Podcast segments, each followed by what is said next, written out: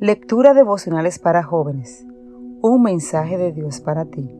Cortesía del Departamento de Comunicaciones de la Iglesia Adventista del Séptimo Día Gascue, en Santo Domingo, capital de la República Dominicana, en la voz de Rosy Hernández.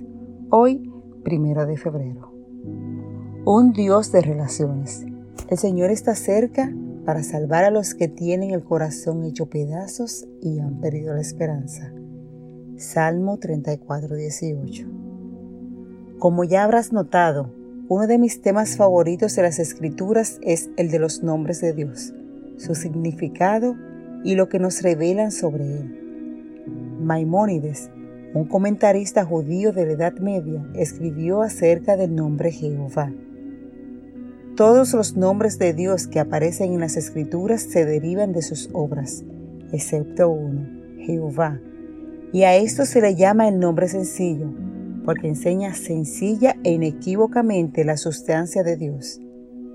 Este nombre de Dios se da a conocer siempre en el marco de una relación de Él con criaturas que pueden percibirlo y apreciarlo, seres racionales y morales.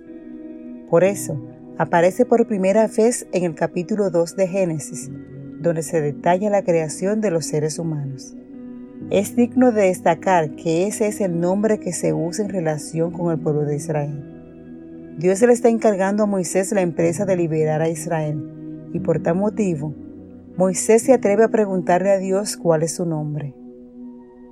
Es en ese momento cuando Dios pronuncia las solemnes palabras, Yo soy el que soy, y dirás a los israelitas, Yo soy me ha enviado a ustedes.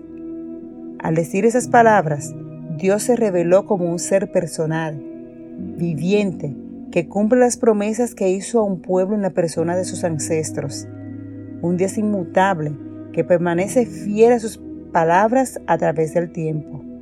Robert Baker expresa la existencia personal de Dios, la continuidad de sus tratos con el hombre, la inmutabilidad de sus promesas y la revelación entera de su misericordia, redentora se reúne alrededor del nombre Jehová.